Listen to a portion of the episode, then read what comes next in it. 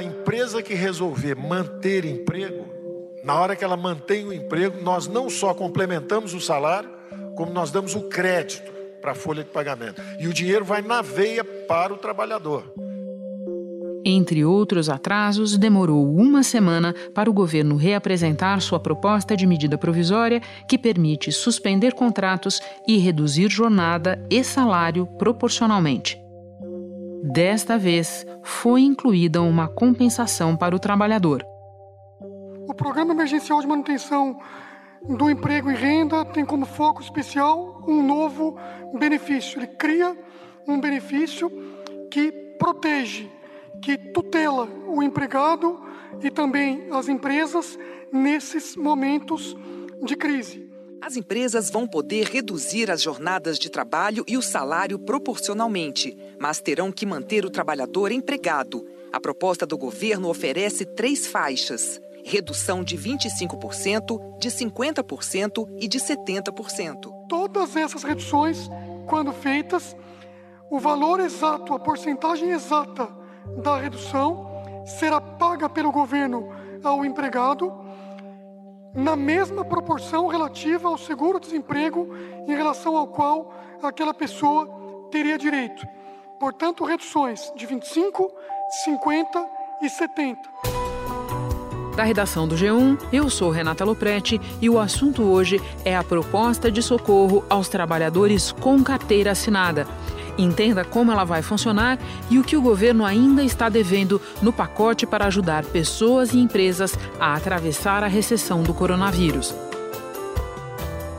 Dois convidados neste episódio: Manuel Pires, pesquisador do Instituto Brasileiro de Economia da Fundação Getúlio Vargas.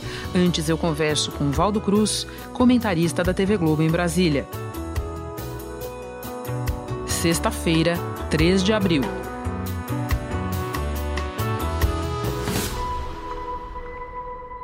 Valdo, é, embora esteja todo mundo já bastante assustado com o coronavírus, na semana passada ficou todo mundo mais assustado ainda com aquela medida provisória do governo que permitia suspender contratos de trabalho sem nenhuma compensação para o trabalhador.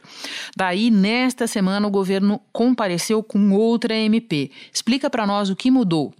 Olha, Renata, o que mudou foi que na semana passada, como você disse, o governo baixou uma medida provisória que atendia o empresariado, as empresas que estavam e estão sofrendo com a atual crise provocada pelo coronavírus. Mas faltava a outra perna, tão importante quanto atender as empresas, que era também dar benefícios, né, um benefício emergencial para os trabalhadores, ou seja, não podia só atender as empresas, você também precisava atender aquela parte mais frágil, inclusive, que é o trabalhador que corre o risco de ficar sem o seu emprego neste momento.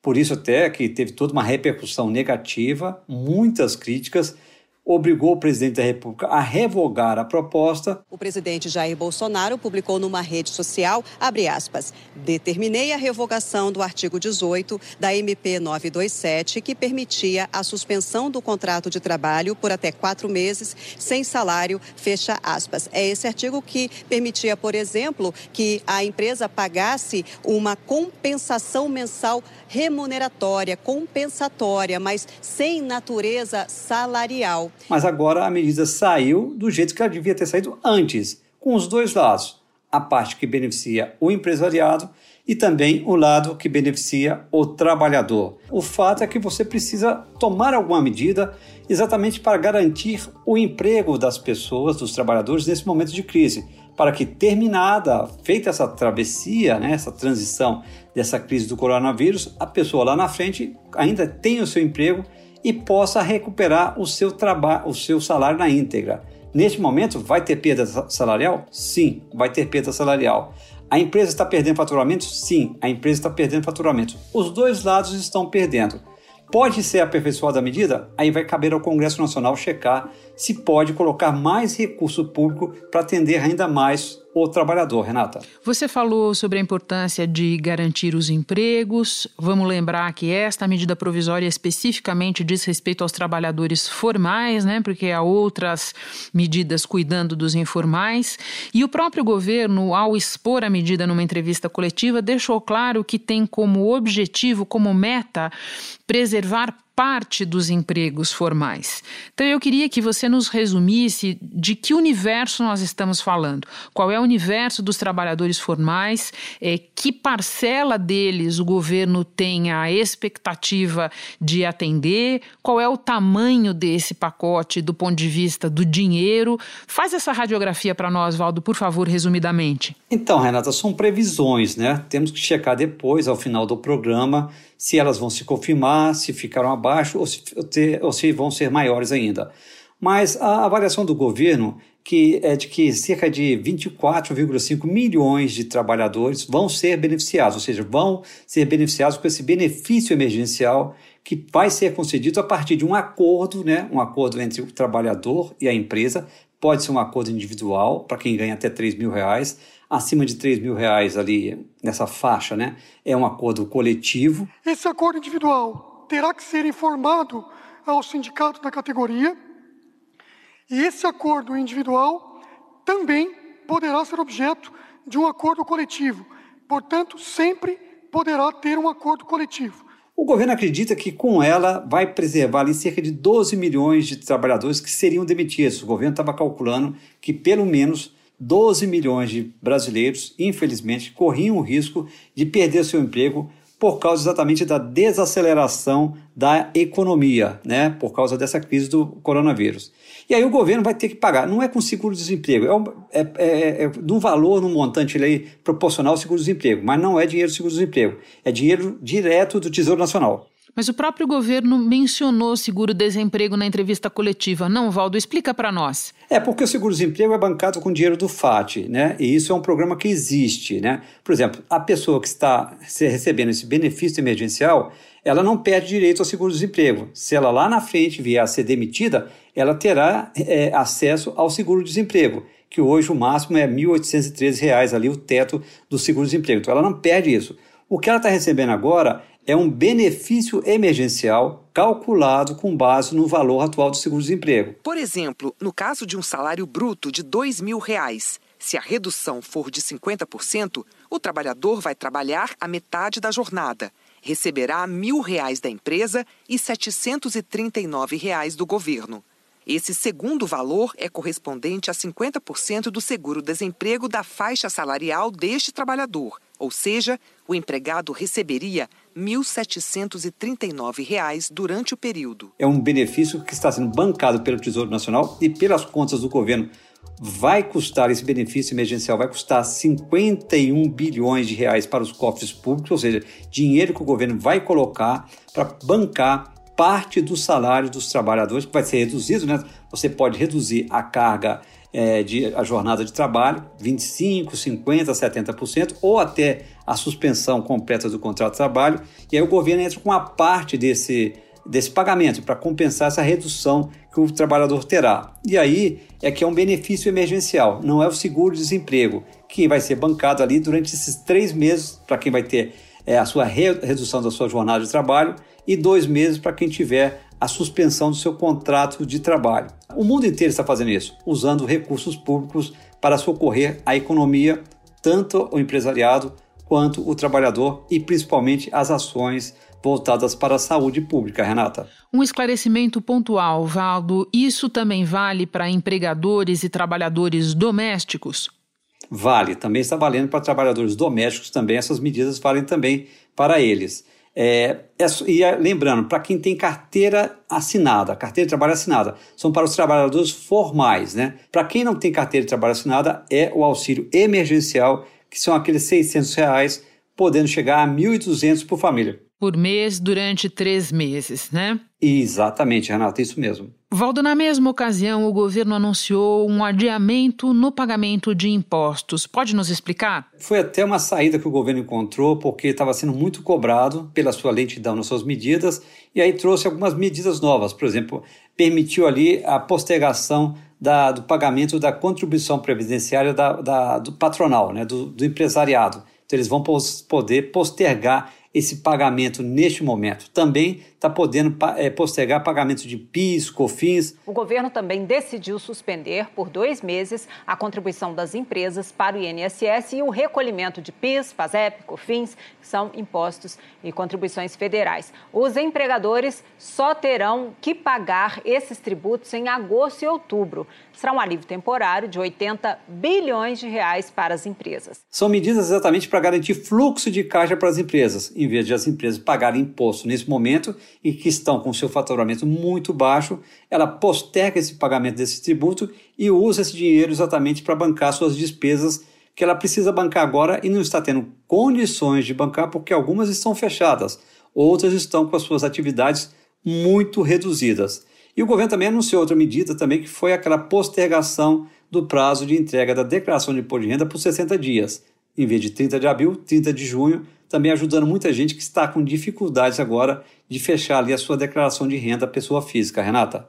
Valdo, falando agora da lentidão, o governo tem sido muito criticado pela demora em transformar os seus anúncios em realidade.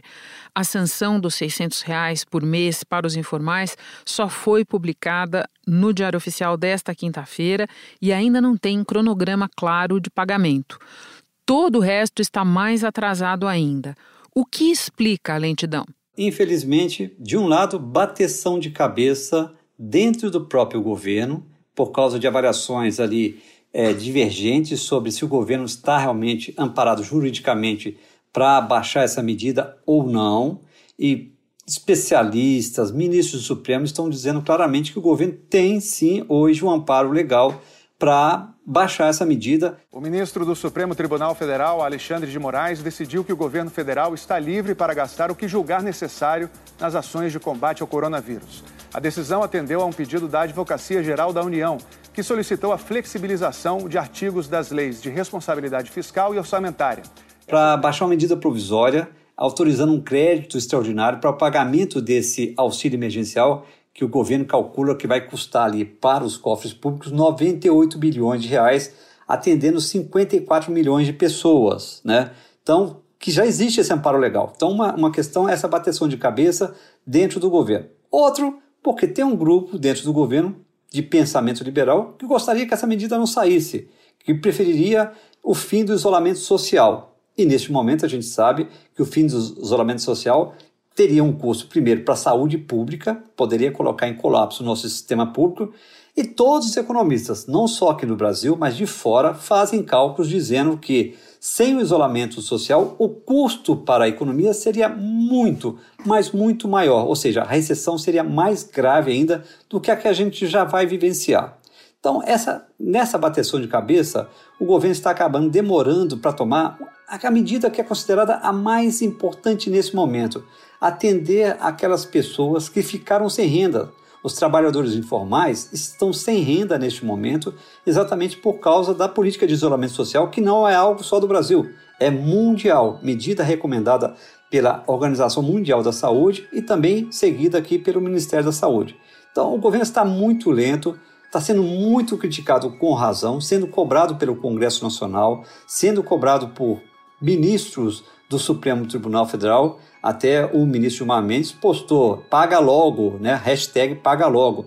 Então, o governo está precisando ali parar de bater, bater cabeça e começar a adotar essa medida. Está prometendo que na semana que vem, enfim, já deveria ter começado já, mas na semana que vem já começar a fazer o pagamento. Além de bateção de cabeça, Parece que tem gente dentro do governo que preferiria que essas medidas não saíssem, infelizmente, Renata. Sim, é um pessoal que está com dificuldade de se adequar à realidade, Valdo, mas que infelizmente tem poder de decisão para continuar adiando determinadas medidas urgentes. Valdo, eu agora vou conversar com o economista Manuel Pires, mas antes me despeço de você. Muito obrigada pelas informações todas. Bom trabalho para você aí.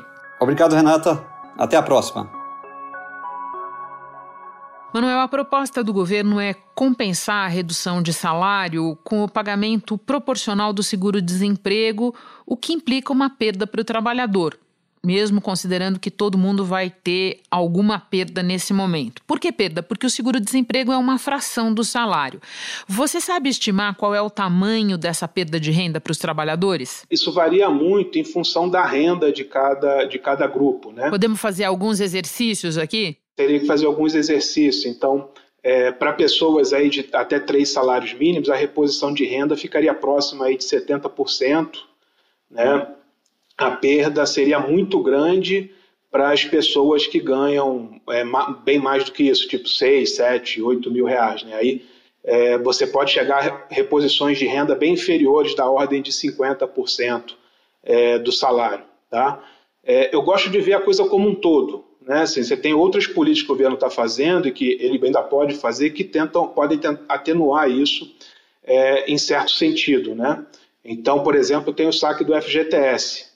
O saque do FGTS deveria crescer, a meu ver, nessa conta aí de reposição é, de renda. Então, eu, eu, essa política eu acho que ela é, é positiva, mas ela deve ser vista num contexto de várias coisas que estão sendo feitas. Outros países estão repondo diretamente o salário dos trabalhadores. Numa análise comparativa, como você avalia a proposta do governo brasileiro de fazer a reposição por meio do seguro-desemprego?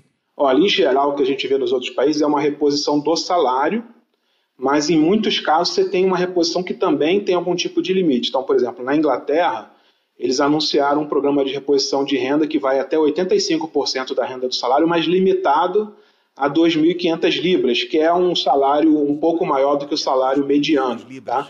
Perto de 14 mil reais no máximo por mês. A cobertura duraria todo o período do surto no país. As empresas só receberiam ajuda se não demitissem nenhum funcionário. O programa da Alemanha, que é um programa mais tradicional, ele foi feito na crise de 2008 também, ele repõe aí um, um percentual também do salário é, menor do que, do que 100%. O pacote inclui ajuda a trabalhadores, a pequenas empresas e a hospitais que precisem comprar equipamentos. Pela primeira vez desde 2013, o governo alemão vai aumentar a dívida do país. De novo, a gente está repondo bem menos porque a, a, nossa base, nossa referência nesse programa é o seguro-desemprego, no, que historicamente no Brasil é um programa pouco abrangente. Tá? É, a forma de pensar isso para atenuar um pouco essa, essa percepção negativa que o programa possa ter visto é a partir de medidas complementares. Eu espero que o governo apresente essas medidas complementares para repor renda de, de, dos outros grupos é, é, de trabalhadores que vão ter uma perda maior. Pois é, eu quero falar especificamente sobre isso porque você tem insistido na necessidade dessas outras medidas que acompanhem a MP. Pode nos dar exemplos dessas medidas? Uma que o governo chegou a anunciar, mas até agora não implementou, é o saque do FGTS. Né? Então, na medida que é, o governo implemente essa política, você vai ter uma fonte de renda adicional de curto prazo para repor uma parte dessa perda e o FGTS tem uma cobertura razoavelmente boa para esses grupos que vão perder é, mais renda. Né? É, outras medidas que me parecem importantes e que a gente vê sendo adotadas é, em outros países não estão direcionadas necessariamente à renda, mas à recomposição de orçamento. Por exemplo, é, questões como renegociação de financiamentos imobiliários. Em vários países você tem criado estímulos para suspender temporariamente a, a, a, dívida, os financiamentos imobiliários das pessoas, das famílias, e depois você retoma esses pagamentos. Então você não repõe renda, mas você abre espaço no orçamento dessas famílias. Uma outra política que poderia ser adotada é um incentivo tributário para aquelas pessoas que têm fundos de previdência complementar. Os fundos de previdência complementares também servem para isso, para oferecer uma garantia de renda. Então você pode suspender temporariamente o imposto de renda desses saques para as famílias poderem usar e depois diferir isso no tempo.